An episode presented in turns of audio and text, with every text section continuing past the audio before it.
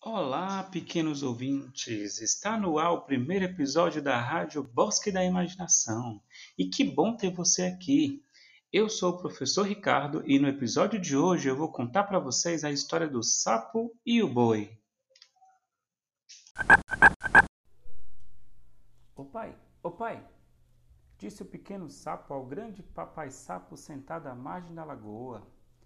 Eu vi um monstro enorme, muito grande e terrível, tão grande quanto uma montanha, com chifres na cabeça e uma longa cauda.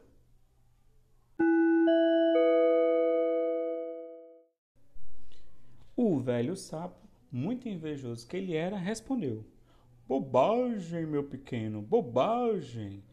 Era apenas o boi do senhor fazendeiro. Ele nem é tão grande assim, não. Pode ser maior do que eu, mas eu facilmente poderia ficar do tamanho dele ou maior até, sabia?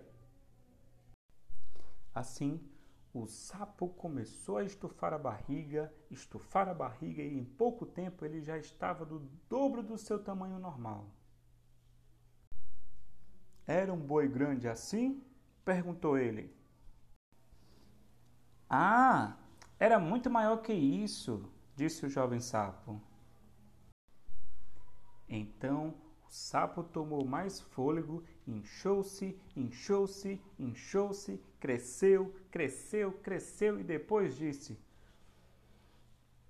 Estou certo de que o boi não é tão grande quanto isso.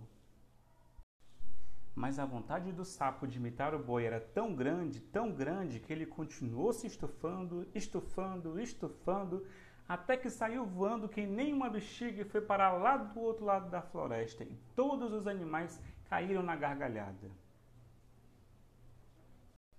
Com isso, pequenos ouvintes, aprendemos com a história do sapo e do boi um princípio muito importante. Sabe qual é? Não devemos ter inveja dos nossos amiguinhos, mas devemos dar valor às coisas que nós já temos. Precisamos valorizar a nossa casa, a nossa família, os nossos amigos, os nossos pais, porque tudo isso nós já temos.